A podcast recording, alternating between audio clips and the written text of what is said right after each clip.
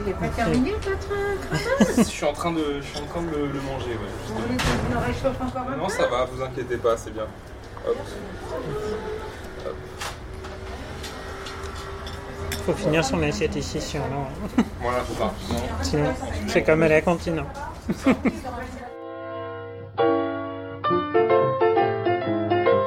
Intertexte, Daisy le tourneur. un podcast animé Arthur Segar. Donc super. euh, bonjour Daisy merci, merci euh, d'avoir accepté mon invitation. Alors on va parler aujourd'hui, euh, comme à chaque épisode, de sept textes. Donc le dernier texte que tu as trouvé vraiment beau, le texte qui parle le mieux d'amour pour toi, un texte qui provoque la réflexion, un texte que tu aurais voulu avoir écrit, un texte à offrir, un texte dans lequel tu aimerais vivre et une carte blanche. Euh, mais avant ça, il y a un petit rituel au début de chaque épisode. Euh, donc tu as devant toi un petit jeu de, cartes, de fiches Bristol, sur lesquelles j'ai euh, écrit des, petites phrases, des petites citations. Donc si tu veux mélanger un peu et en tirer une et voir si tu tombes sur une phrase qui t'inspire ou pas. On voir, oui. C'est pas super lisible. Oui, ça c'est c'est aussi le défi de, de déchiffrer. Faire de l'interruption un nouveau chemin, faire de la chute un pas de danse, de la peur un escalier, du sommeil un pont, de la recherche une rencontre. Euh, Fernando Sabino euh, au Encanto Marcado. Voilà, J'espère que j'ai tout bien lu. C'était la première épreuve euh, assez difficile, mais eh qu'est-ce que ça m'inspire euh, Je sais pas exactement. C'est euh, dit comme ça, euh, c'est- presque, c'est presque une évidence quoi. En fait, la vie, la vie, elle est faite, faite d'embûches et de- d'imprévus, et on en fait ce qu'on peut. Et, et évidemment, tous les les plus grands plans qu'on peut faire sur la comète, euh, souvent ne se réalisent pas, mais euh, c'est ce qui arrive en chemin qui est intéressant. Donc euh, euh, voilà, je ne sais pas, je sais pas si j'ai grand chose de plus à dire que ça, mais euh, c'est évidemment une phrase assez, euh, assez universelle, une, une vérité que qu'on a chacun, chacune appris à sa façon, je pense. Et tu arrives toi à faire de la chute un pas de danse? Pff, pas forcément de la chute, mais peut-être de- de- du moment où on se relève. Euh, je pense que comme euh, je sais pas si c'est tellement particulier à ma vie, mais euh, euh, comme beaucoup de gens, j'ai eu pas mal de chutes euh, et pas mal de de- d'accidents en chemin, et, et je pense que jamais, jamais quand j'étais plus jeune, j'aurais imaginé être aujourd'hui à 40 ans là où je suis. Et franchement, c'est pas si mal. Donc voilà. C'est une phrase un peu Instagram. Bah un petit peu, je voulais pas, euh, Mhm. je voulais pas trop balancer, mais c'est un peu. Il y a des phrases plus ou moins inspirées, c'est pas grave. Enfin, Non, mais en même temps, c'est, enfin, c'est pas, c'est, c'est, c'est, c'est vrai que c'est un peu, euh, comme tu dis, de la sagesse Instagram, mais c'est pas, euh, c'est pas faux du tout. ouais. C'est pas parce que c'est, c'est, c'est parfois impulsif que qu'on peut pas se reconnaître dedans et que qu'il n'y a pas une vérité. Si, les clichés deviennent des clichés, c'est, pour une bonne raison quand même en général. Ils perdent un peu de leur sens et ils se vident euh, avec le temps à force d'être répétés. Et c'est pour ça aussi je pense que beaucoup de la littérature en fait euh, répète souvent les mêmes choses mais différemment parce qu'il faut sans cesse euh, renouveler en fait euh, les vérités pour qu'elles retrouvent quelque chose de pour qu'elles résonnent. Alors c'est quoi le, dernier texte que tu as trouvé vraiment beau? Euh, le dernier texte que j'ai trouvé vraiment beau, euh, c'est un roman qui s'appelle euh, Stonebridge Blues euh, de Leslie Feinberg. C'est un texte, c'est un roman qui a été, qui, semble assez, assez proche de la, de la biographie de Leslie Feinberg. Ça parle d'un personnage qui, qui naît, euh, je dirais, dans les années euh, 40 ou s- voire 50 euh, qui est euh, qui va en fait euh, être euh, pendant très longtemps une grande partie du roman euh, une lesbienne butch aux États-Unis euh, à une époque où euh, c'était vraiment pas euh, une situation facile à vivre, pas que ce soit euh, évidemment une promenade une promenade de santé aujourd'hui, euh, mais euh, ça, a pu être euh, encore plus difficile. Et du coup, c'est son histoire de, de, de, cette personne qui va, euh, euh, qui va en fait euh, quitter très jeune le foyer familial, quitter, quitter aussi le lycée et quitter tout pour aller bosser à l'usine et, et trouver, trouver sa communauté dans les, dans les bars lesbiens euh, de, je sais plus, c'est Boston, je crois, je dis peut-être Buffalo, je crois que c'est Buffalo. Euh, et euh, c'est c'est vraiment euh, super intéressant parce qu'en fait, euh, c'est pas des histoires euh, qui sont beaucoup racontées euh, globalement. euh, surtout, euh, surtout que ce texte a déjà, est déjà vieux de, de quelques décennies. Et c'est aussi un texte qui va bien au-delà de juste l'histoire d'une lesbienne butch. Euh, ce personnage, tout comme Leslie Feinberg, va euh, à un moment transitionner, euh, prendre de la testostérone euh, et euh, vivre euh, comme un homme pendant, euh, pendant une longue, longue période de sa vie. Euh, et euh, à une période où c'était en fait une position euh, encore plus euh, marginale parmi une, parmi une communauté déjà très mar- marginalisée. Et là je dis à une époque, mais ça, ça n'a pas changé. Euh, et euh, c'est un texte qui est assez difficile. Euh, il y a... beaucoup de, de beaucoup de violence, des, agressions, des coups, de la violence psychologique et, des, viols. Il y a vraiment, c'est pas quelqu'un qui a une vie facile, euh, que ce soit euh, dans le travail à l'usine, euh, dans la vie à l'intérieur de la communauté et à l'extérieur de la communauté, de passage à tabac, de d'agressions policières. Euh, vraiment vraiment quelque chose de voilà un texte qui est assez difficile donc j'ai mis plus de plus de deux ans à le lire en fait et ça m'a ça m'a vraiment voilà fait pleurer quelques fois euh, en partie euh, parce que euh, parce que je pense qu'il suffit d'être euh, d'être un peu humaine pour pour ressentir tout ça. Aussi parce que c'est une histoire trans et lesbienne et que moi en tant que femme trans lesbienne évidemment je me sens d'autant plus d'autant plus concernée par ce texte même s'il s'agit de, de de quelqu'un qui euh, qui va faire une transition euh, masculine euh, à l'inverse de ma transition à moi même s'il s'agit de quelqu'un qui, vit une, vie très différente de la mienne, puisque je ne suis pas né aux États-Unis dans les années euh, 50, euh, que je, n'ai pas travaillé à l'usine. C'est voilà, a c'est un personnage qui a une qui a vraiment euh, en fait euh, passé une grande partie de sa vie en, mode survie, euh, j'ai l'impression. Et, la beauté dans, ce texte, elle est, rare, elle est par, par petits moments, par petites éclaircies. Mais ce qui est bien, c'est qu'elle est de, de, plus en plus au, fil du livre, en fait. Euh, du moins, j'ai trouvé ça. Euh, si je me, si mon, ma lecture de deux ans euh, ne m'a pas fait trop oublier le début, parce que voilà, sur la fin, on se retrouve avec un personnage qui, qui, commence très jeune, qu'on suit depuis depuis l'enfance, et sur la fin qui est, qui est un peu plus âgé et qui, qui a atteint une une certaine, une certaine sagesse avec les ans, un peu plus de, sérénité, euh, qui va trouver aussi euh, un peu plus d'acceptation de, du fait d'être euh, d'être trans euh, dans un dans, dans, un militantisme euh, LGBT qui euh, qui n'était pas toujours euh, ouvert à, à, sa vie, à son à son personnage, à son expérience, et, euh, et du coup c'est c'est, on pleure au début, on pleure à la fin. euh, mais c'est pas un mélodrame, loin de là. C'est, quelque chose de, vraiment beau euh, par, euh,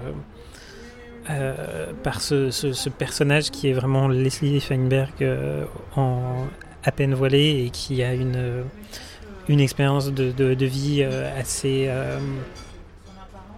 dure et et, en même temps euh, dans laquelle elle a trouvé plein de, voilà, plein de communautés, euh, plein d'amour, euh, plein, de, plein de solidarité et, donc de la beauté. Ouais, tu disais il y, a des petites éclaircies de, beauté dans ce texte et ça correspond à quoi? Ça correspond au moment où, malgré ce parcours de vie un petit peu difficile, elle, parvient à se, relever justement et à transformer un peu ça en en une danse euh, c'est joliment retourné au, début de, notre conversation. Euh, effectivement, je, alors je sais pas si. Euh, enfin, ouais, c'est effectivement un personnage qui va. J'allais dire qu'il va se casser la, beaucoup se casser la gueule, mais qui va aussi beaucoup se faire casser la gueule, qui, qui, va s'en prendre plein la figure et qui, qui va se relever. et grâce pas juste grâce à son, sa force intérieure, mais grâce à, grâce à sa communauté, euh, grâce aux, personnes qui l'entourent. Euh, c'est quelqu'un qui va, euh, qui va se relever et qui va reconstruire, reconstruire sa vie je ne sais combien de fois au fil du roman. Et, et pour moi, les, les, les, moments de grâce, ils sont vraiment dans dans, ces moments de, connexion euh, qui peuvent être euh, des, histoires amoureuses euh, à deux ou des moments de, lutte collective aussi. Et, et, des, mots très justes que, que Leslie Feinberg arrive à, poser là-dessus. Et, pour moi, c'est. Voilà, en tout cas, c'est une forme de beauté qui, qui est peut-être qui est peut-être la, la, la, plus importante, c'est celle qu'on crée à, à plusieurs. Euh, et euh, je sais pas, euh, sais pas si on crée jamais de la beauté euh, seul finalement, euh, parce que on, peut faire des choses jolies seul, des choses vraiment belles. Il faut être au moins deux. C'est toujours une œuvre collective, la beauté. Ouais, voilà, je, je, suis en train de dire ça, de, de, penser ça en le disant, euh, mais ça, m'a l'air assez juste, donc euh, partons là-dessus. Il y a autre chose aussi qui est, qui est important dans, dans Stone, Butch Blues, euh, c'est que c'est un texte que voilà, Leslie Feinberg, en tant que militant militant euh, en fait syndicaliste et communiste a euh, refusé que son, ce texte euh, après sa disparition euh, soit utilisé de distribué de manière euh, commerciale. Et donc la traduction française a été faite par un collectif édité par par Hystérique et Associés qui est une petite maison d'édition militante et euh, il y a eu un gros travail euh, qui a été fait dessus et qui est, euh, qui est apparent dans, dans les nombreuses notes et appendices dans, dans l'édition française du livre. ce travail, notamment, a été voilà, il y a beaucoup d'explications sur les choix de les choix de traduction, notamment. Et il y a aussi beaucoup de questions au niveau de l'usage des, pronoms dans ce dans ce livre, notamment pour parler du, personnage principal qui, à différents moments de sa vie, euh, va utiliser le pronom elle, le pronom il, euh, le pronom anglais euh, they. Voilà, le, choix, il me semble, qui est fait le, le, plus au fil du livre, le plus souvent, c'est d'alterner, d'alterner en fait il et elle pour parler de parler de ce personnage. c'est c'est aussi euh, voilà, il y, a, aussi euh, en appendice des, textes euh, militants et différentes euh, préfaces, postfaces, euh, etc. Et, euh, en fait, on sent que le, le, le, fait, le travail qui a été fait pour, pour apporter ce texte en français, c'est aussi un travail, un travail collectif et un travail, travail d'amour, un travail assez beau. Donc c'est important aussi, je pense. Ouais c'est ça, c'est le, la, traduction et l'édition aussi sont euh, politiques et posent des questions politiques et des, questions éthiques. Ouais. Ouais, tout à fait. Et euh, je pense que c'est euh, c'est quelque chose auquel on pense souvent pas. On achète on achète des bouquins parce que parce que on, a vu le nom de, l'auteur, de l'autrice, euh, parce que la couverture est jolie, euh, parce que on en a entendu parler euh, à la télé, à la radio, etc. Parce que notre libraire nous l'a proposé. Et on fait pas forcément gaffe à, la maison d'édition, à la collection. Si on y fait attention, est-ce qu'on sait vraiment qui, qui travaille euh, là-dessus, qui est derrière tout ça Euh, Est-ce que euh, le nom du traducteur ou de la traductrice est bien mis en avant? Souvent, on connaît pas les traducteurs et les traductrices. Et je veux dire, moi, la première, hein, je suis pas là pour dire que je, vais sourcer éthiquement chacune de mes lectures. Mais voilà, en ce moment, euh, il y a Bolloré qui est en train de faire, euh, d'essayer de racheter Hachette et de construire un énorme monopole dans le monde de l'édition des livres, comme euh, comme il a déjà dans les dans les médias. Et c'est c'est des questions qui vont être Enfin, qu'ils sont déjà, mais qui seront encore plus importantes à l'avenir à se poser. Le texte qui parle le mieux d'amour pour toi Alors, euh, là, j'ai pris, euh, j'ai pris le texte euh, au sens euh, large. On m'a dit que c'était possible, donc. euh, C'est possible, tu peux y aller. Et, euh, et parce que c'était une des réponses les plus, les plus évidentes pour moi, c'est en fait un, un album de chansons qui s'appelle euh, 69 Love Songs, donc 69 chansons d'amour en français, par un groupe qui s'appelle The Magnetic Fields. Euh, c'est sorti en 99 et pour moi c'est, euh, enfin de toute façon c'était évident que j'allais parler de musique à un moment parce que je suis, euh, je suis vraiment passionné de, musique et beaucoup de, musique populaire. principalement anglo-saxonne et mais pas que et, il se trouve que, que voilà cet album je pense que c'est donc 69 chansons d'amour euh, par un, auteur qui s'appelle Stephen Merritt euh, qui a écrit euh, beaucoup plus de chansons d'amour que ça mais puisqu'il il n'écrit presque que ça et qui a écrit donc il s'est mis à défi d'écrire un énorme nombre de chansons et du coup il y a quelque part un côté on, attaque l'amour euh, de sous tous les angles mais au final est-ce que c'est un album qui parle d'amour ou un album qui parle de chansons d'amour Euh, c'est un peu euh, euh, c'est un peu am- ambigu euh, parce qu'il y a, y a beaucoup de pastiches de genre. Euh, Il y a des chansons d'amour qui sont construites autour, autour d'un jeu de mots. Il y en a qui sont construites autour d'un du pastiche, d'un- d'un genre euh, ou euh, d'un autre. euh, autre artiste, il va y avoir, voilà, du coup, il y a une chanson country, une chanson plus new wave, une chanson qui va évoquer Cole Porter, une chanson qui va évoquer ceci ou cela. Et, et en fait, c'est intéressant pour euh, plein de raisons, évidemment. Je pourrais en parler euh, des heures, mais euh, c'est intéressant parce que pour moi, moi j'ai commencé en fait à écouter cet album. J'avais jamais été amoureuse.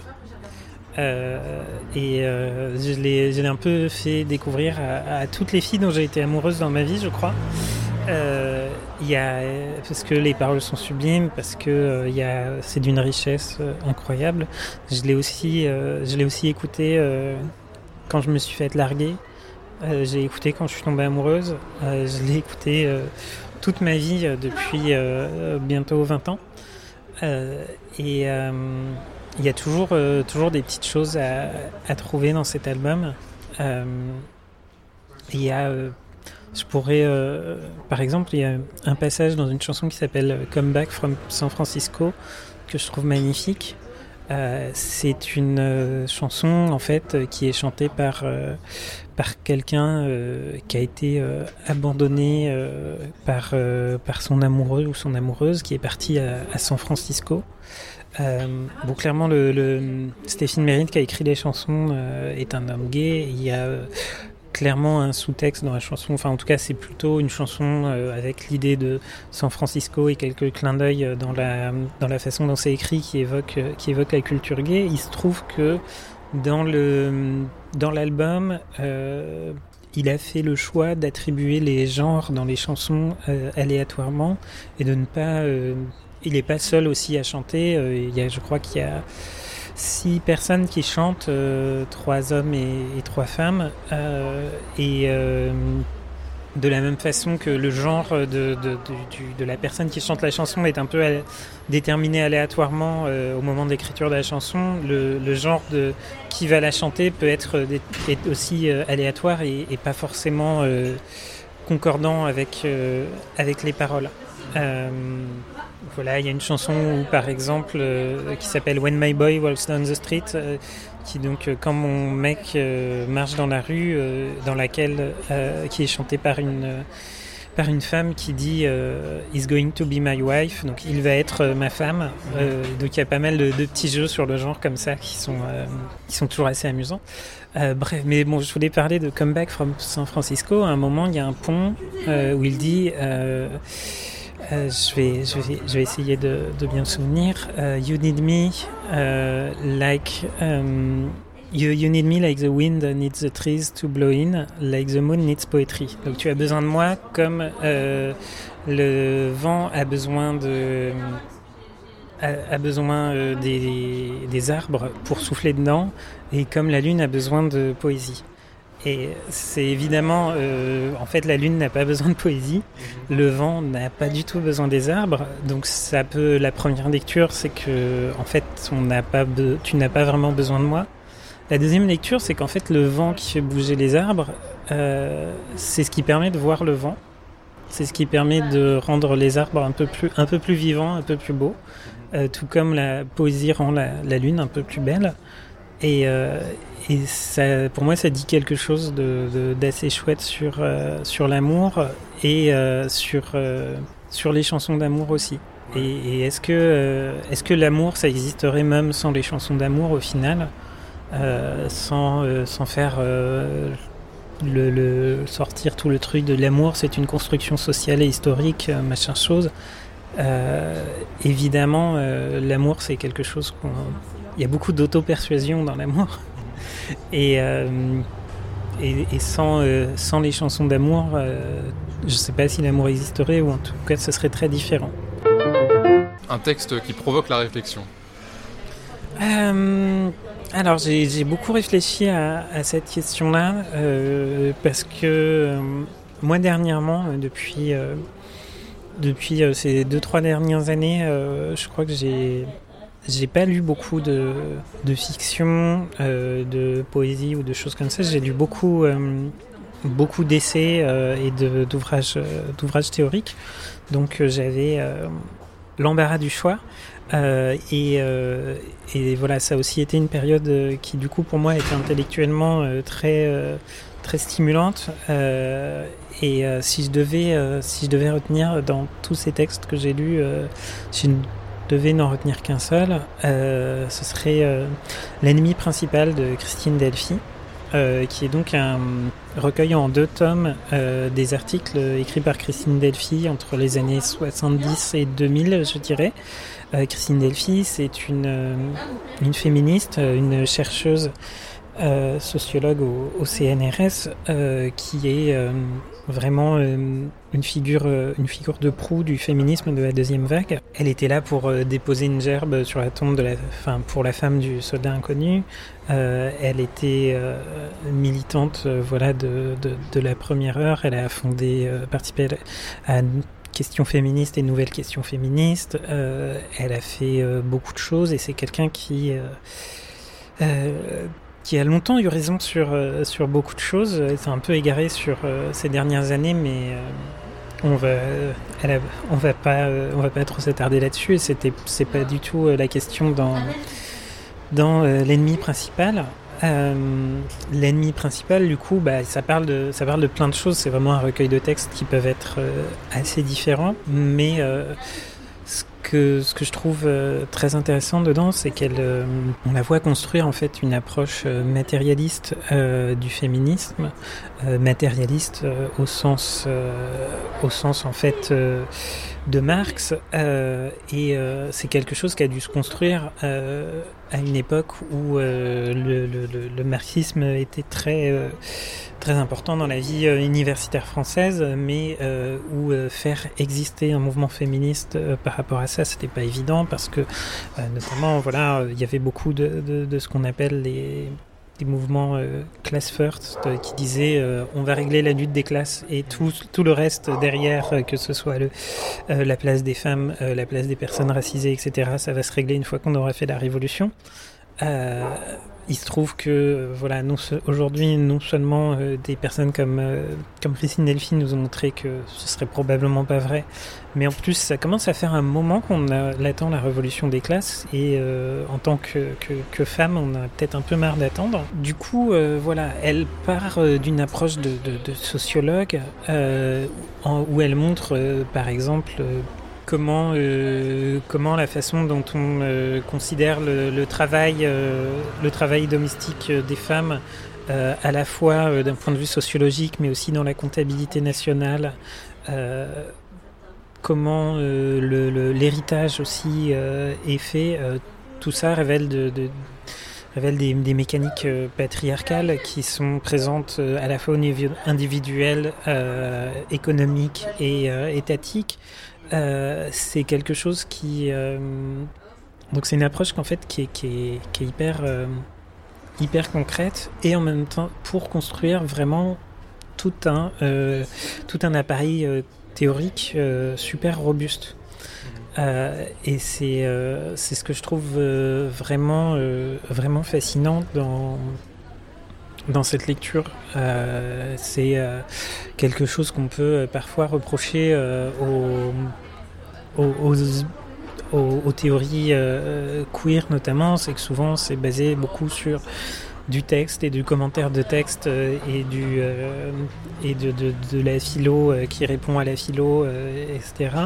Là, on a une approche qui part vraiment de l'oppression matérielle et qui, euh, qui parvient à des conclusions euh, dès, euh, dès les années 70-80 euh, qui, euh, qui sont super importantes pour moi, euh, à la fois euh, en tant que lesbienne et à la fois en tant que femme trans, euh, parce que euh, notamment, bah, voilà, elle, dé- elle rejette euh, tout, euh, tout essentialisme, euh, toute définition euh, de, de la femme euh, comme euh, euh, par euh, des notions, euh, des notions biologiques. Euh, et euh, elle montre plutôt que euh, les, les, femmes, les hommes sont créés par euh, un, système euh, d'exploitation euh, du travail euh, des femmes et que euh, tout comme euh, dans le marxisme, on ne peut, pas considérer que euh, les euh, ouvriers, les prolétaires sont préexistants à un système d'exploitation.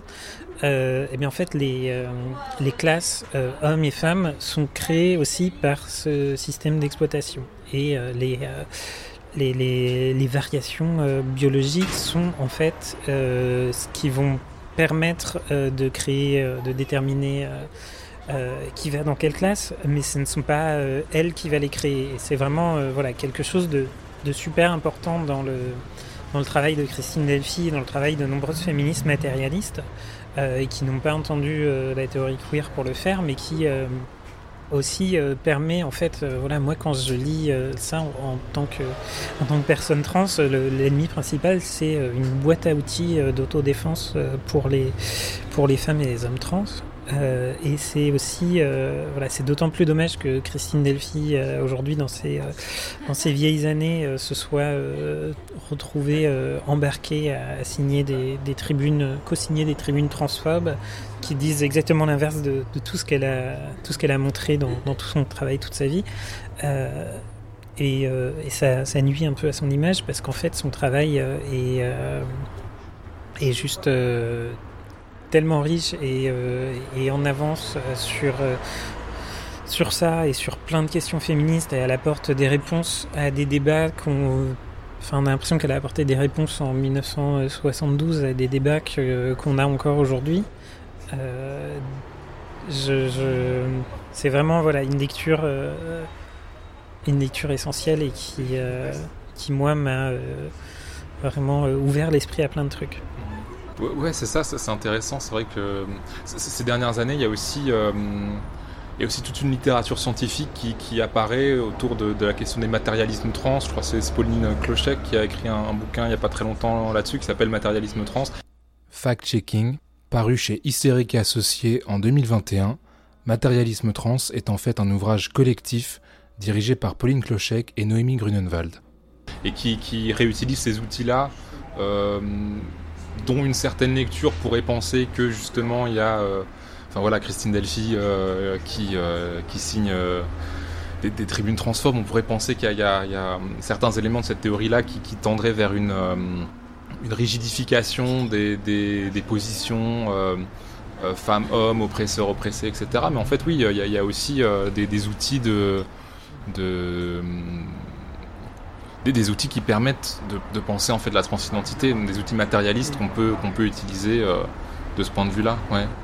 Ouais, voilà. En fait, euh, l'ouvrage en question, euh, Matérialisme Trans, il est, c'est un ouvrage collectif et c'est, c'est, ça, ça marque un, un épisode important dans la, dans la pensée française sur ces questions parce que voilà, on a tendance à, à associer par défaut les, les, personnes trans à la, à la théorie queer. C'est d'ailleurs euh, ce qu'on présume que euh, Christine Delphi euh, a malheureusement reproché aux personnes trans, c'est qu'elle nous voit un peu comme un ava- avatar de la théorie queer, alors que les personnes trans existent depuis bien avant la théorie queer, évidemment. Et on n'est pas, on pas des objets théoriques, en fait. On est, on est des, êtres humains qui, avec des parcours qui, existaient euh, bien avant la théorie et qui continueront d'exister avant. On leur donnera euh, après, je veux dire, euh, quand. quand on pensera au 23e siècle, le genre d'une toute autre façon, il y aura probablement encore des personnes qui prendront des hormones, si c'est toujours possible. Il y aura probablement, je sais pas où, qu'on fera des thérapies géniques ou whatever. Mais dans tous les cas, on n'est on n'est pas, on juste des, objets théoriques. On n'est pas des représentants forcément d'une lutte. Euh, moi, euh, il se trouve que, je suis militante et que euh, je, lis un peu de la théorie, etc. Et, et que qu'en fait, on est beaucoup à le faire parce que parce qu'on a besoin de on a besoin de s'armer, je crois, euh, pour euh, simplement euh, exister et justifier notre existence en tant que personne trans. Et après, il y en a qui vont trouver ces armes dans la théorie queer, il y en a qui vont trouver ces armes dans, dans la théorie matérialiste.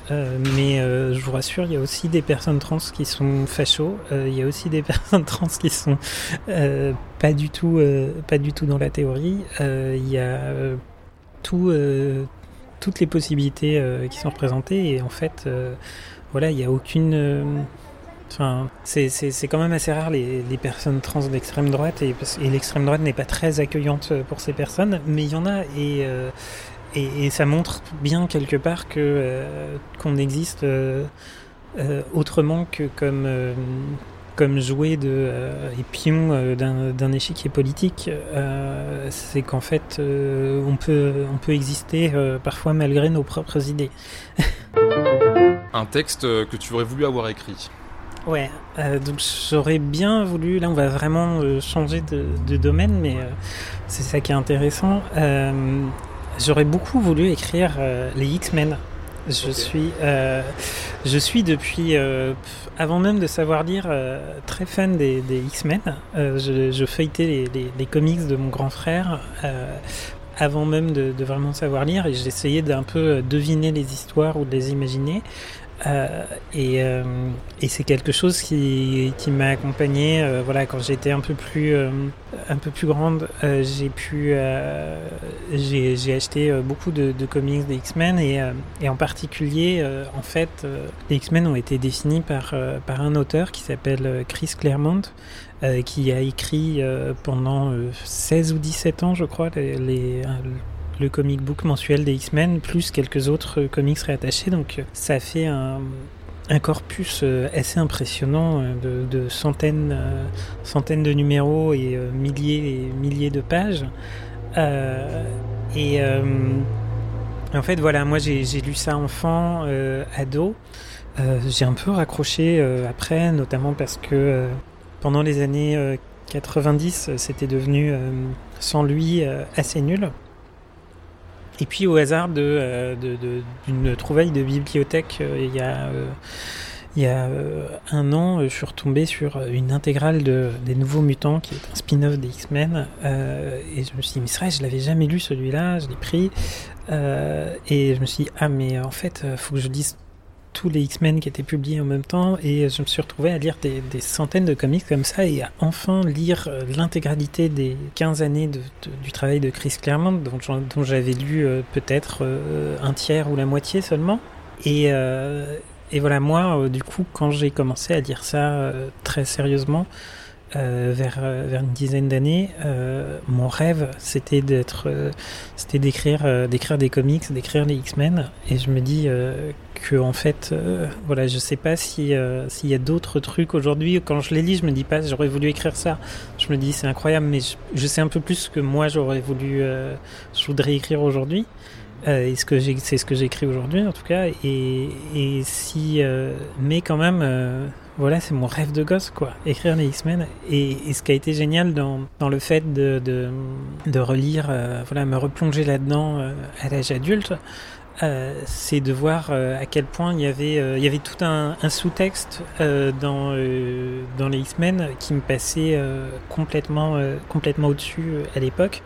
Mais voilà, c'est c'est un auteur qui, qui a écrit, qui a beaucoup mis en avant les, les, héroïnes euh, parmi les X-Men, euh, malgré le, malgré le titre, en fait, assez vite, euh, sous sa direction, il y a eu de plus en plus de personnages féminins qui ont été de plus en plus mis en avant. Il y a eu, il y avait aussi beaucoup de, de, sous-textes queer.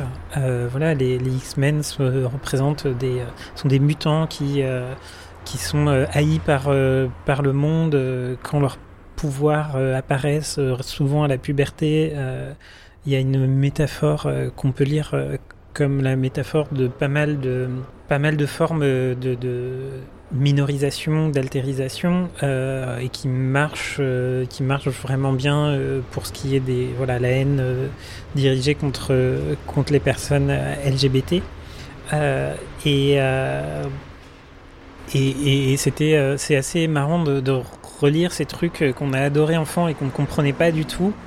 Et euh, aujourd'hui, je me dis, mais est-ce que, est-ce que je reconnaissais là-dedans euh, quelque chose qui me, euh, qui, me, qui était en moi déjà euh, à l'époque sans que je sache, ou est-ce que, euh, au contraire, c'est, euh, c'est les, les, ça m'a ouvert l'esprit et euh, changé, euh, changé mon, mon chemin de vie? euh, Est-ce que euh, voilà, euh, est-ce que euh, les X-Men m'ont rendu trans et lesbienne? On ne sait pas. Euh, mais en tout cas, c'est assez chouette de relire ça et de se dire que évidemment tout n'est pas parfait. mais il y a beaucoup de, de valeurs dedans dans lesquelles je me retrouve encore aujourd'hui et que ce truc m'a accompagné depuis euh, euh, depuis 35 ans quoi. Et euh, donc je me dis, euh, ça donne envie, euh, voilà aussi comme c'est une... euh, depuis, depuis cette époque-là, Chris Claremont est parti des X-Men, il est revenu dessus quelques fois, mais il y a eu beaucoup d'autres...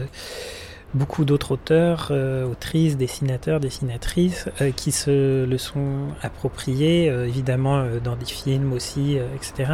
Et, et bon, le, le- côté négatif, c'est que euh, ça appartient à Marvel, qui appartient à Disney, euh, etc., qu'on ne fait pas ce qu'on veut, mais euh, l'idée de aussi euh, reprendre une, euh, une espèce d'œuvre collective comme ça et de la réinterpréter à sa sauce, euh, ce serait euh, c'est, euh, ce serait super intéressant quoi. Parce que je évidemment je m'imagine pas euh, écrire la suite de Stone Boot Bulls, euh, c'est pas trop l'idée. Euh, écrire euh, la suite des X-Men, c'est un peu plus le concept, donc pourquoi pas? Bon, à part le fait que je ne suis pas je suis inconnu des services chez Marvel pour l'instant. Il y a peu de chances que ça arrive aujourd'hui, mais voilà. Je pourrais écrire des fanfics si, si je voulais. Ouais, c'est hyper intéressant ce que tu dis. Et d'ailleurs, je crois que c'est Karine Espinera dans, un de ses, livres sur la, transidentité. Elle, elle, re- elle prend cet exemple des X-Men euh, et, le, mutant comme possible métaphore de, la transidentité. C'est voilà, c'est assez intéressant ce qu'elle écrit là-dessus. Euh, mais, mais toi, qu'est-ce que tu en penses de cette euh, cette, relecture de figures de mutants ou, de monstres qui, sont assez euh, populaires euh, ces dernières années autour de, des, questions queer en fait, de se dire euh, de, revisiter ces figures de mutants et de monstres. Est-ce que c'est des choses que, qui te parlent ou est-ce que c'est des choses qui te... Enfin, co- comment tu... Quel est ton sentiment par rapport à ça?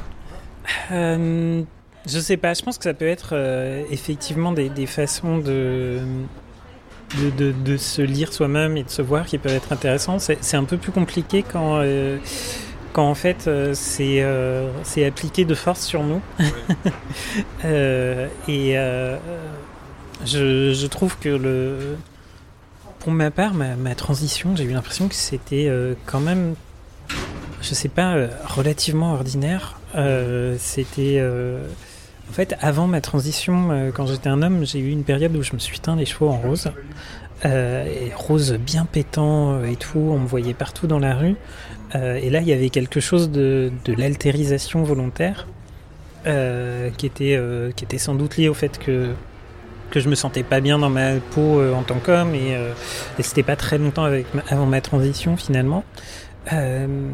Aujourd'hui, l'altérisation, elle, elle est là, que je le veuille ou non. J'ai pas besoin de me teindre les cheveux en rose. Et et d'ailleurs, je, je ne le fais plus.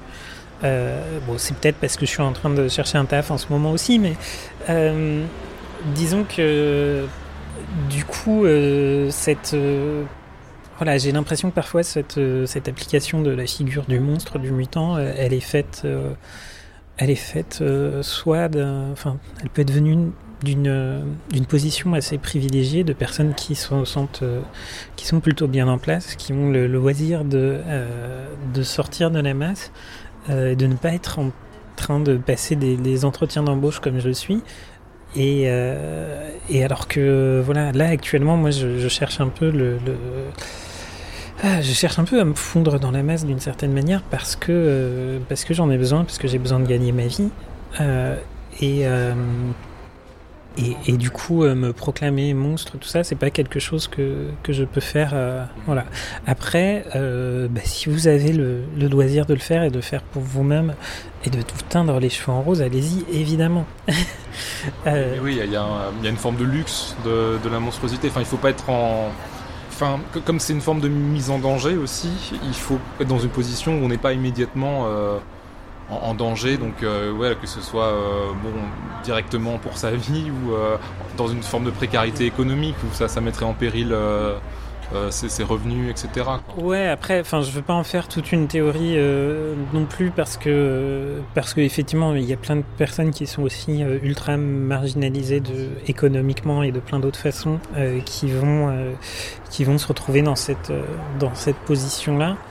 Euh, je- juste voilà, juste je trouve pas que ce soit euh, que ce soit quelque chose de euh, euh, qui me correspond et que je, que je recherche actuellement. Voilà, un autre truc, si, si on reprend la, la métaphore du, du mutant des X-Men, c'est que au final, ils sont nés comme ça, c'est pas leur faute. Euh, ce qui n'est pas exactement un discours que moi, qui pour moi colle tout à fait au, au parcours LGBT, parce que je pense qu'il y a, davantage de, liberté. et De, je, je me reconnais pas beaucoup dans les histoires de je suis né comme ça. Euh, mais euh, finalement, s'ils sont, euh, s'ils sont autres, les mutants, c'est parce qu'ils sont aussi définis par la, la haine dont ils, euh, euh, dont ils font l'objet. Et c'est beaucoup le cas pour les personnes LGBT. Ce qui est intéressant, c'est qu'il y a aussi une autre lecture qu'on peut avoir de, de, cette figure du, du mutant. C'est une lecture du niveau, une lecture au niveau du validisme. Euh, qui, qui peut-être colle un peu plus finalement euh, que, que n'importe quelle autre euh, de, ces, de ces lectures, parce que parce qu'en fait les mutants sont, sont tous différents, tout comme les handicaps sont tous différents, que c'est finalement ils ont une ils ont des handicaps ou des mutations qui sont visibles ou invisibles et ils ont, il y a des attitudes très, euh, très différentes euh, vis-à-vis d'eux, mais euh, et souvent leurs pouvoirs vont être, vont être handicapants aussi. que si vous voilà, je sais pas si c'est un hasard, mais dans le, dès les tout premiers X-Men, il y a leur fondateur, il est en fauteuil roulant. le, il y a le personnage de Cyclope qui n'est pas aveugle, mais en fait ne peut pas enlever ses lunettes, sinon il tire des lasers partout et il détruit tout. Euh, et puis euh, il y en a beaucoup d'autres qui vont avoir une, une forme euh, qui, est plus ou moins humaine. Il y en a, voilà, il y a le personnage de Rogue qui ne peut pas être touché. Il y a des personnages qui, leurs pouvoirs viennent souvent avec, sont autant une possibilité d'accomplir des choses que qu'un handicap. Et cette métaphore-là aussi, elle est, elle, est, elle est très intéressante. Un texte à offrir donc un texte à offrir, moi j'ai pensé à, euh, un texte d'une autrice qui s'appelle Andrea Lonchou euh, et qui s'appelle On Liking Woman. Il a été traduit en français euh, si je, sur le blog Les Guerrières, écrit comme Monique Wittig, donc Guerrières, et qui, qui, sous le titre donc je crois de l'amour des femmes. C'est c'est un texte euh, écrit par une femme trans euh, qui parle de, euh, en fait, pourquoi elle a transitionné finalement, qui parle de, beaucoup de choses aussi. elle parle des mouvements féministes des années 70 aux États-Unis et de l'émergence dans le féminisme radical d'une frange d'une frange transphobe, ça parle de, sa propre vie et son expérience de, d'être d'être, de vouloir être en fait euh, une, femme parmi les autres à une époque où, euh, où, c'était un garçon. Euh, et moi, en fait, c'est un texte que j'ai lu euh, il y a quatre ans de ça, dans un train qui m'emmenait de sous la Manche, en rentrant de Londres. et c'était, c'est en fait en lisant ce texte que je me suis j'ai commencé à vraiment me, poser beaucoup de questions et me dire mince, je me, je me reconnais vachement là-dedans. Est-ce que, euh, est-ce que en fait moi aussi je, je veux devenir une femme? Euh, ce, qui, ce qui pour moi a vraiment euh, fait le déclic en lisant ce texte euh, par rapport à d'autres d'autres textes que j'avais pu lire déjà à l'époque sur la question, c'est que plutôt que de, de, présenter la transition comme euh, on la présente souvent, qui est euh, une, une je suis né dans le mauvais corps et je me sentais très mal dans mon corps et depuis toujours j'ai su depuis enfant que j'étais euh, soit une fille, soit un garçon, etc. qui sont des, histoires qui, dans lesquelles peut-être certaines personnes peuvent se reconnaître, mais moi c'est vraiment pas mon cas. Andrea Longchou, elle présente ça comme un, désir en fait. C'est quelqu'un qui écrit beaucoup sur, euh, le désir et, euh, et du coup comme une volonté et, elle, elle essaye de dire au final que euh, vous n'avez pas à vous sentir vous sentir mal pour transitionner, vous, vous n'avez pas à avoir finalement une bonne raison de, transitionner autre que vous avez envie de le faire. Et euh, il se trouvera après que, en fait, je pense qu'on euh, on sait jamais exactement euh, pourquoi on veut des choses. Euh, on ne sait jamais. Euh, on, peut trouver, essayer de trouver des, des, des, des prétextes et tout ça, mais qu'est-ce qui, fait naître un désir exactement Je ne sais pas. on trouve on trouvera, des justifications qui sont parfois a posteriori, mais l'impulsion du désir, elle est là. Et, ce, qui est super radical dans ce texte, c'est de dire que qu'elle est suffisante. Et après, moi, une fois que, j'ai commencé ma transition, c'est là que j'ai j'ai commencé à me rendre compte que, euh, que oui, il y avait, euh, avait j'étais pas forcément bien dans mon corps ou bien dans ma peau euh, vis-à-vis de, de, plein de trucs, parce que en fait, quand on a vécu toute sa vie comme ça, on sait pas forcément ce que c'est d'aller bien, donc voilà. Euh, et, peut-être qu'à posteriori, euh, je peux reconstruire quelque chose en me disant, euh, en fait, je voulais transitionner parce que parce que ceci, je n'étais pas à l'aise avec ceci, pas à l'aise avec cela, parce que machin. et, c'est pas c'est pas si important que ça. L'important, c'est de dire aussi que si si vous avez envie, pour au final pourquoi, euh, pourquoi ne pas le faire quoi? Et, euh, et, du coup, je, pensais à ce texte comme, euh, texte à offrir. Je sais pas, je l'ai déjà partagé plein de fois. je sais, je le fais, c'était jamais un, cadeau d'anniversaire ou quoi que ce soit. En général, je le partage plutôt à des personnes qui, viennent me voir et qui ont déjà des, des questions qui vont dans ce sens-là. et, et, ça, euh, je crois que quelquefois, à travers ce texte, euh, soit, en, le partageant directement, soit en, reprenant un peu ce que moi j'avais, ce qui avait résonné avec moi dans ce texte, euh, j'ai pu aider plusieurs personnes dans leur chemin vers, la transition. et franchement, à côté de ça, j'ai fait des, super cadeaux d'anniversaire des fois à des gens. J'ai fait des cadeaux de des cadeaux à mes amoureuses, euh, des cadeaux de, euh, à ma famille euh, qui ont pu les rendre très heureuses, mais je crois qu'il n'y a rien, rien qui peut, qui peut avoir un impact, enfin en tout cas que j'ai fait, qui a pu avoir un aussi gros impact que ça. Et voilà, je pense que c'est ça. Est-ce que c'est pas ça qu'on veut dans... C'est un peu, un peu mégalo, mais pouvoir euh, avoir la possibilité d'impacter euh, positivement la vie de, des gens avec travers, euh, à travers un texte qu'on partage, qu'on offre, c'est génial. Un texte dans lequel tu aimerais vivre Alors ça c'est marrant, c'est la question avec laquelle j'ai eu le plus de difficultés. parce que, parce que j'ai pensé à plein de textes de fiction, et en général les textes de fiction, faut qu'il se passe des choses intéressantes dedans. Et les choses intéressantes, c'est pas forcément les meilleures choses qui peuvent vous arriver dans la vie. Euh, et, et, voilà, j'ai pensé à. Euh, ah, c'est vrai que j'aime beaucoup le Seigneur des Anneaux, etc. Mais euh, en vrai, moi, j'ai pas envie de, de, de, vivre sous le joug de, de Sauron. J'ai même pas envie de vivre sous le règne du bon roi Aragorn. Parce que. Après, le, le petit village des Hobbits, il est sympa, quoi. Mais...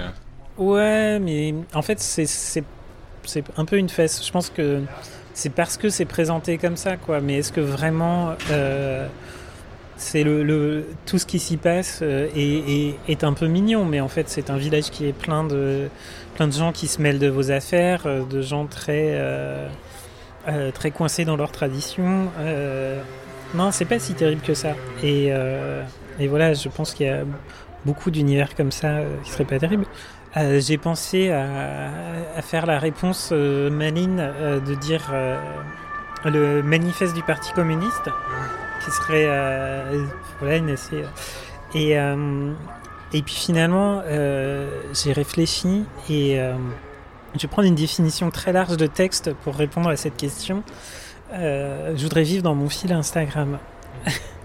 Instagram étant un, un, réseau social sur lequel je passe un peu de temps, mais je où je suis juste principalement spectatrice, j'y publie pas grand chose, et et il ne s'y passe rien.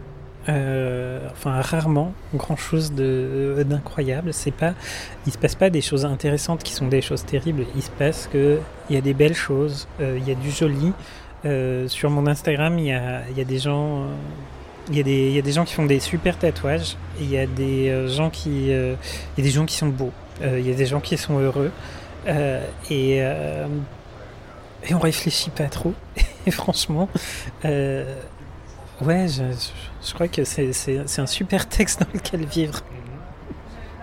C'est intéressant qu'on passe du manifeste du Parti communiste à Instagram, mais ouais, ouais, ouais. Euh, du, coup, pour toi, un, endroit où, tu aimerais vivre, c'est un endroit où il se passerait rien en fait. Les, les, péripéties, en fait, c'est toujours un peu un risque euh, de malheur. Ouais, c'est peut-être euh, peut-être quelque chose que que, que j'ai développé ces dernières années parce que j'ai vécu, euh, vécu pas mal de bouleversements dans ma vie qui n'étaient pas forcément négatifs. Mais, euh, mais effectivement, moi, en, quelques années, euh, j'ai transitionné, j'ai divorcé, j'ai peut même remonter un peu avant ça, j'ai eu un enfant, j'ai déménagé, à un moment j'ai perdu mon taf, j'ai eu toutes sortes de, rebondissements en fait euh, dans ma vie. Et euh, je, crois que je voudrais bien un peu de, calme et de sécurité. Euh, donc voilà, je dis, j'aimerais, j'aimerais vivre dans Instagram qui est aussi un rêve, un rêve un peu, sans doute un peu consumériste. mais franchement, tout est joli, on pense pas. Ce serait comme vivre à Disneyland un peu. Pourquoi pas? Et, du coup, toi, pour toi, Instagram, c'est un lieu de, calme et de, sérénité. C'est pas un lieu parce que des fois, il y, a cet effet-là où justement, on se dit, euh, tous les autres sont plus beaux que moi, ils ont, ils réussissent euh, tout ce qu'ils entreprennent, euh, ils ont une belle maison, ils ont des animaux mignons, etc. Et du coup, par rapport à ça, on peut se sentir mal aussi. Ouais, y a, alors il y a ça pour beaucoup de personnes. Moi, honnêtement, je sais pas. Je suis assez sereine par rapport à ça. je je, je, suis, euh, je regarde les jolies images. Il faut dire que voilà, j'ai pris, euh, je dis, je dis Instagram comme texte, alors que je, je lis même pas ce qui est écrit sur Instagram. Je regarde les photos, je mets des petits cœurs. et euh, et du coup, ouais, je sais pas. Peut-être que ça dépend aussi de euh, de ce qu'on a envie de faire dans la vie. Moi, je ne suis pas, euh, je suis pas, et de ce les gens qu'on suit sur Instagram, moi, je n'y suis pas en fait euh, trop les, les, des gens qui, des influenceurs qui vivent une vie de rêve. je n'y suis pas des, des, des, gens qui, qui, postent des, des vacances incroyables. Où la plupart du temps, c'est vrai que moi, j'y vais beaucoup pour suivre des des illustrateurs, illustratrices, euh, des tatoueurs et tatoueuses, euh, des, euh, des, des, gens qui, qui montrent des, des maquillages incroyables. Et ouais, j'aimerais bien me savoir, savoir me maquiller comme, comme elle, par exemple. J'aimerais bien savoir, savoir dessiner comme ça. mais je, suis assez zen euh, finalement par rapport à tout ça. Il n'y a pas de frustration, c'est juste c'est joli, c'est apaisant. Vraiment. Aucune, euh, aucune réflexion. Libérez-nous. Il y a un côté, euh, il y a un côté très, très zen, ouais, libéré du, du, désir et de la pensée et de tout ça. Mais, mais après, c'est intéressant ce que tu dis. Ça veut dire que pour toi, un texte dans lequel tu aimerais vivre, c'est un texte qui ne provoque pas la réflexion. Ouais, euh, ce, qui est, ce, qui, ce qui peut sembler euh, contradictoire, euh, mais parce que je dis que j'ai lu énormément de, de, textes théoriques ces dernières années,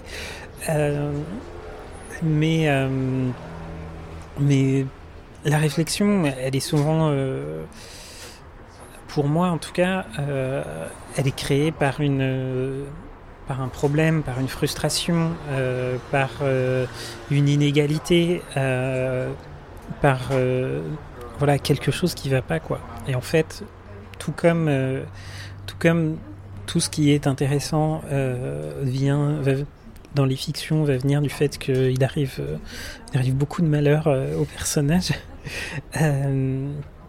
Je, je, pense que la réflexion, euh, elle vient quelque part du peut-être du malheur.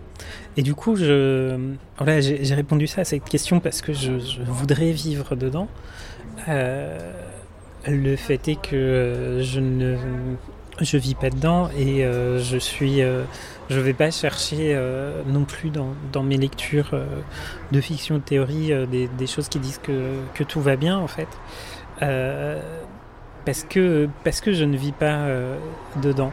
Mais euh, si on me demande de voilà, je sais pas, j'ai un, un livre de fiction que j'ai adoré. euh, j'aime beaucoup euh, j'aime beaucoup Philippe Cadic, euh, mais il écrit des il écrit sur des personnages malheureux, dépressifs, qui dont le monde s'effondre complètement jusqu'à jusque dans euh, jusqu'à ne faire plus sens. euh, J'ai pas envie d'habiter là-dedans. Il écrit sur un, monde, un univers où euh, où les, les, les nazis ont remporté la guerre. Évidemment, j'ai pas c'est génial comme bouquin, mais j'ai pas envie de vivre dedans. Et, et du coup, est-ce que tu avais une carte blanche? Alors la carte blanche, je me suis dit très honnêtement que j'allais la sortir comme ça au débeauté, parce que c'est très dur de choisir sans aucune contrainte. Et euh, là, je ne parle et je ne sais même pas encore ce que je vais dire. Mais euh, ce, qui, ce qui est... euh, je, pourrais, je pourrais parler de Philippe Cadic, effectivement, par exemple. Je pense qu'une des difficultés pour moi aussi, c'est que là j'ai cité, j'ai cité que des textes que j'ai lus relativement récemment, parce que comme je disais, j'ai eu beaucoup de, changements dans ma vie ces dernières années et, beaucoup de changements dans ma façon de voir le monde. Du coup, euh, j'ai aussi, euh, aussi un peu peur de, quand je retourne en arrière, euh, me rendre compte que ce truc que j'adorais, je ne l'aime plus.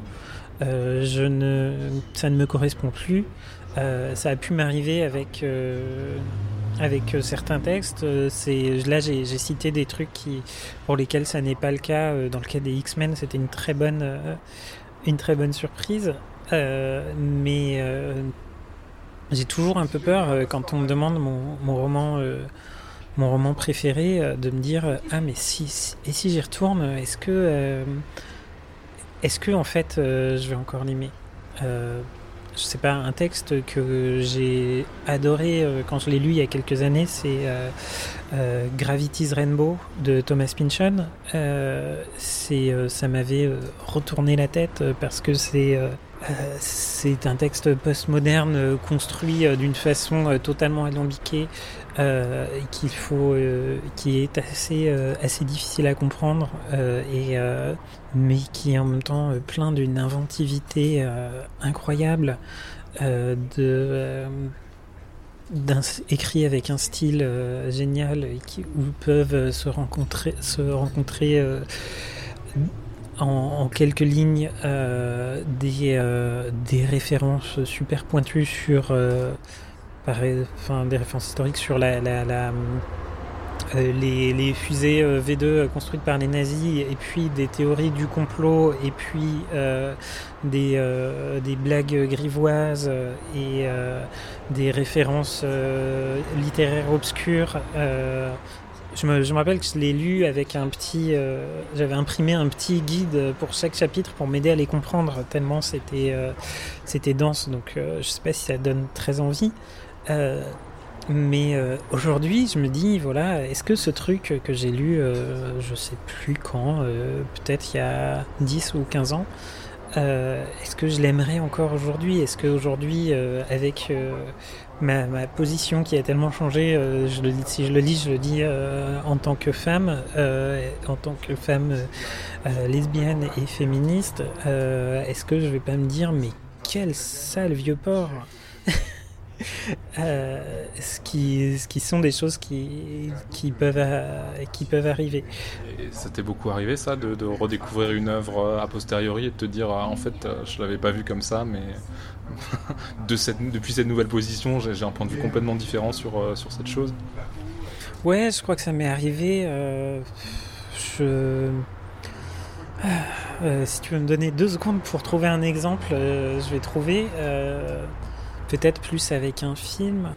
Voilà, par exemple, euh, il y a quelques années, j'ai revu, euh, revu le film euh, Blade Runner que j'avais adoré quand j'étais jeune. Dans le film Blade Runner, le personnage joué par Harrison Ford est un, un mec hétéro qui va avoir des une, qui va séduire euh, entre guillemets euh, le personnage féminin principal euh, en la euh, plaquant contre un mur et en l'embrassant alors qu'elle veut qu'elle lui dit non et qu'elle allait sortir de l'appartement. c'est un personnage aussi où en fait, dans sa relation aux, aux androïdes qu'il pourchasse, il a une, il y a une sorte de, de grosse gay panique en fait. Il a, il a très il a très peur du, personnage de Rutger Hauer qui est euh, musclé et à moitié nu euh, tout le temps euh, et, qui, est, clairement un peu codé queer avec du maquillage et ses cheveux peroxydés. et, on peut peut-être avoir une lecture où on se dit que le Ridley Scott a voulu dans ce film montrer justement un, un mec, euh, un mec hétéro qui, euh, pour qui, euh, qui est genre entre guillemets à l'ancienne, un peu misogyne et patriarcal et tout ça, et, et de montrer que, que finalement son, son, rapport au son rapport à, des, à des personnages qui sont plus queer, son rapport aux femmes et, tout est entre guillemets problématique. Euh, mais la façon dont je l'ai lu, moi, quand même, c'était qu'au final, c'était un film qui, comme euh, beaucoup, beaucoup d'œuvres euh, euh, faites par, par des hommes qui se veulent, entre guillemets, féministes, parce que c'est, je pense que, que c'est le cas de Ridley Scott, qui a, qui a réalisé Thelma et Louise, entre autres, parmi de, de nombreux films.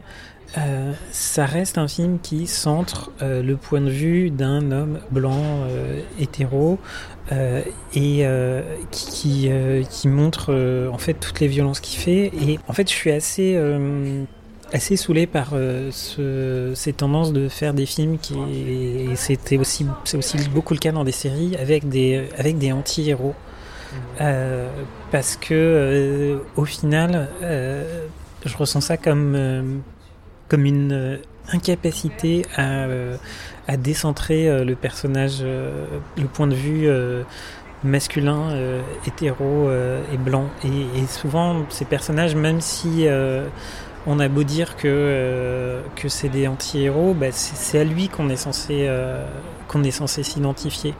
Et, les autres personnages restent, restent vus de l'extérieur.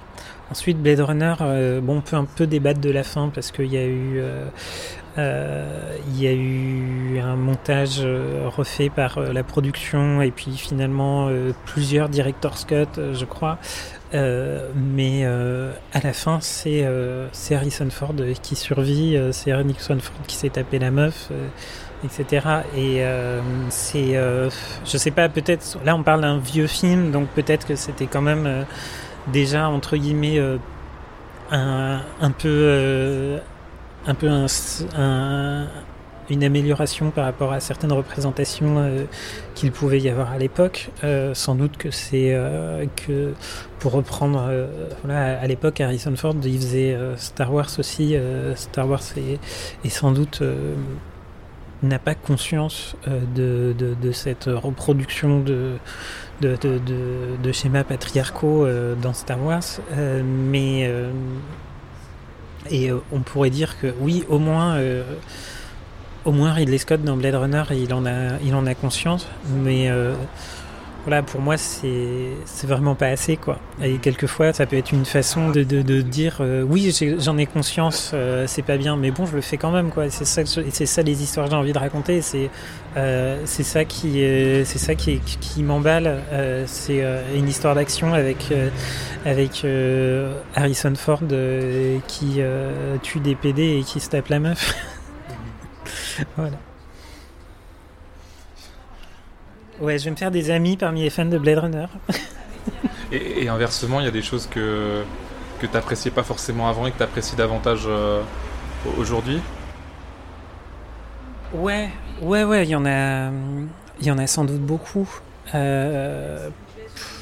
C'est vrai qu'en se posant ces questions, peut-être que on, s'éloigne de certaines œuvres, mais peut-être que juste, enfin, peut-être qu'on va trouver euh, d'autres d'autres euh, types de récits plus intéressants. On va trouver des, formes de beauté, comme on disait euh, au, tout début de l'épisode, différentes. Et voilà, c'est peut-être ça aussi. Pas. Enfin. T'as as aussi trouvé des nouvelles formes de beauté depuis cette nouvelle position Ouais, bien sûr. Euh, je pense que euh, Stone Boot euh, si je l'avais lu euh, à, à 15 ans, je sais pas, moi, dans mon petit, petit monde où j'étais cis et, et hétéro, et je, pense j'aurais, j'aurais rien compris en fait. Et du coup, la beauté, je sais. Alors peut-être on peut imaginer euh, une uchronie euh, incroyable où j'aurais lu ça et euh, ça m'aurait ouvert les yeux à, euh, tout un monde et fait peut-être transitionner beaucoup plus tôt. Je pense qu'il est plus probable, c'est que j'aurais rien compris et j'aurais reposé le bouquin parce que parce que j'étais pas prête. Et c'est vrai qu'aujourd'hui, ma, ma ma bibliothèque, euh, très simplement, bah, il y, a, y a beaucoup plus de, de, noms de femmes autrices dans ma bibliothèque. Euh, Il y a beaucoup plus de, de personnes LGBT dans ma bibliothèque. Euh, et, euh, et je crois qu'il y a, y a c'est évidemment euh, quand, on, quand on se ferme euh, à euh, qu'on supporte plus de lire certaines choses, euh, on, en découvre d'autres euh, qui sont euh, qui peuvent être tout aussi géniales et, peut-être que aussi celles qui celles qu'on aimait avant et qui vont on va les lire différemment. Et, c'est ça qui est, pour en revenir à, ce que je, disais au, tout début quand on a commencé à parler c'est vrai que, que parfois la la littérature au sens large, euh, c'est reformuler, redire de façon différente euh, des choses que, euh, que d'autres ont déjà dites avant nous, parce que qu'on en, on en a besoin, parce que les, les, les, les formules anciennes se vident de leur sens à force d'être d'être répétées, et, peut-être aussi que bah, nous-mêmes changer euh, dans notre parcours de vie euh, en tant que, que lecteur et lectrice, euh, ça nous permet de, de relire différemment et, et, et les textes qui peuvent, qui peuvent changer avec, les, avec les années comme ça, c'est c'est aussi, c'est aussi une bonne opportunité. Et c'est pour ça que je dis je disais, j'évoquais qu'il y a certains vieux textes que j'ai euh, j'ai peur de relire. En fait, c'est j'ai plutôt peur de les, de les recommander. Mais je serais curieuse de les relire. Ok, super, bah, merci beaucoup, Daisy. Merci à toi, c'était un plaisir. Et euh, merci à Camille que vous pouvez écouter dans l'épisode 3 de ce podcast de m'avoir mis en contact avec Daisy le tourneur. En attendant qu'elle participe à l'écriture des prochains X-Men, je conclus cet épisode en vous conseillant très fort de vous procurer le livre de Daisy le tourneur qui vient de paraître aux éditions Zone et qui s'appelle On ne naît pas mec, petit traité féministe sur les masculinités. C'est donc un livre qui aborde des questions compliquées, celles qui sont liées aux masculinités, au fait d'être un homme, c'est-à-dire, si l'on s'en tient à un cadre théorique matérialiste, d'occuper une position sociale de domination. Et euh, on s'en est aperçu dans cet épisode, les écrits des féministes matérialistes, notamment ceux de Christine Delphi, ont été et sont très importants pour l'autrice. On ne naît pas mec est donc euh, un texte qui provoque la réflexion. À mon avis, ça peut aussi être un très beau texte à offrir. Euh, cela dit, avant de l'envoyer à votre ami mec dans l'espoir qu'il se déconstruise un peu, je précise qu'il est dit très clairement dès l'introduction de cet essai qu'il ne s'agit pas d'un manuel de développement personnel, ni d'un recueil de suggestions pour euh, aménager la masculinité, la rendre un peu moins violente, un peu plus douce, un peu plus vivable, etc. Non, le seul vrai conseil que donne euh, Daisy le Tourneur dans son livre, c'est d'abolir ces systèmes de domination que sont le patriarcat et le genre. Et euh, je lui laisse le mot de la fin. On ne peut pas vaincre le patriarcat en appelant les hommes à devenir plus sensibles quand notre société les incite systématiquement à ne pas l'être et les récompense pour ça. La psychologie masculine découle du patriarcat, pas l'inverse. Pour le faire tomber, il ne suffira pas d'espérer rendre les hommes plus gentils. Stone Butch Blues de Leslie Feinberg est d'abord paru chez Firebrand Books en 1993, mais le livre est disponible sous forme de e-book gratuit sur le site de Leslie Feinberg, lesliefeinberg.net. Et euh, une traduction française collective a été éditée en 2019 aux éditions Hystériques et Associés. Et là aussi, vous pouvez soit acheter une version imprimée, soit télécharger gratuitement une version numérique sur leur site internet. 69 Love Songs est un album des Magnetic Fields écrit et composé par Stephen Merritt et paru chez Merge Records en 1999. L'ennemi principal de Christine Delphi est paru chez Sileps en 1998. X-Men est une série de comics créée en 1963 par Stanley et Jack Kirby pour Marvel que Chris Claremont a scénarisé de 1976 à 1991.